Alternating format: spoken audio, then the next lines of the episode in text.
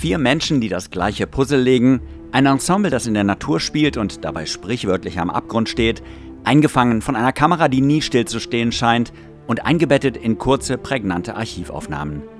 Regisseurin Anne-Kathrin Peitz stellt schon in den ersten Minuten ihrer Paul Dessau-Dokumentation klar, sich hier langweilen ist keine Option. Unser Beruf ist sehr schwierig und ich mache es mir selber schwer. Aus dem Grunde kann ich mir erlauben, es auch dem Interpreten schwer zu machen und der macht es ihnen schwer. Und sie haben das Recht rauszugehen, wenn es ihnen nicht gefällt. Einen Film über den Komponisten Paul Dessau zu drehen, klingt nach einer dankbaren Aufgabe. Es existieren Unmengen an Filmmaterial, sein Werk ist fast vollständig erhalten und das Leben des Komponisten war so ereignisreich, dass man damit nicht nur einen Film, sondern eine ganze Serie füllen könnte. Paul Dessaus Biografie ist das 20. Jahrhundert, die deutsche Geschichte in einer Person verdichtet.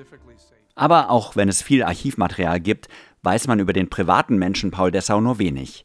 Es ist also eine Herausforderung, die Fassade vom Kern zu trennen, die Wahrheit von der Legende und das Enigma Paul Dessau zu entschlüsseln. Und dann wäre da noch die Zielgruppe.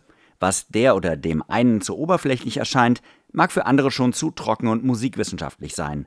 Wie also bringt man das alles unter einen Hut?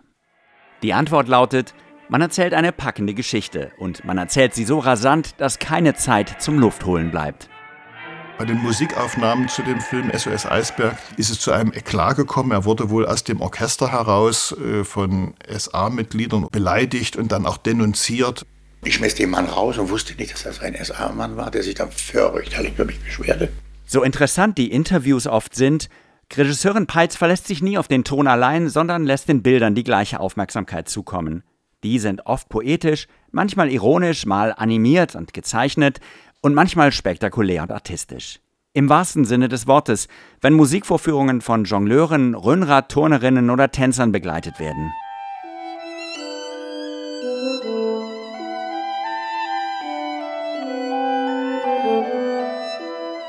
Paul Desshaus Leben steckt voller Widersprüche.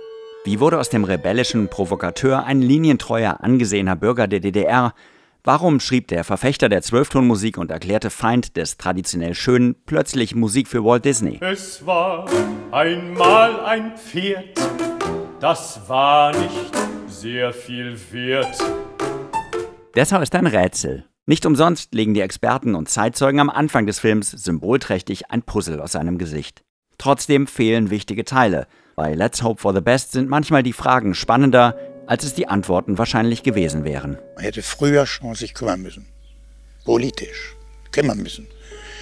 Aber wie gesagt, aufgrund der Erziehung und der Umstände und so weiter und so fort, ist das eben leider in mir zu spät aufgewacht. Zu spät.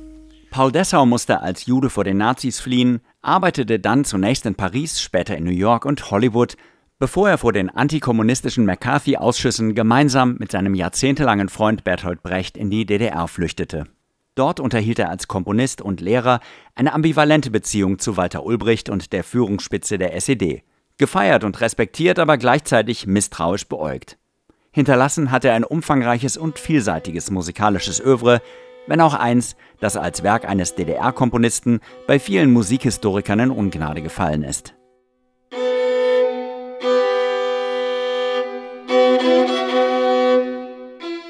Es ist bemerkenswert, wie viel Anne-Kathrin Peitz in einer Stunde unterbringt. Einer Stunde, die vergeht wie im Flug. Statt Werkanalysen, Psychogrammen oder einer ausführlichen Geschichtsstunde ist für sie das Leben von Paul Dessau einfach eine faszinierende Geschichte voll spannender Wendungen, mal absurd, mal tragisch und oft mysteriös. Und ebenso unterhaltsam für Klassikhörer wie für völlige Neulinge. Und es war ein berühmter äh, Komponent, glaube ich. Komponent? Er hat viele Lieder geschrieben.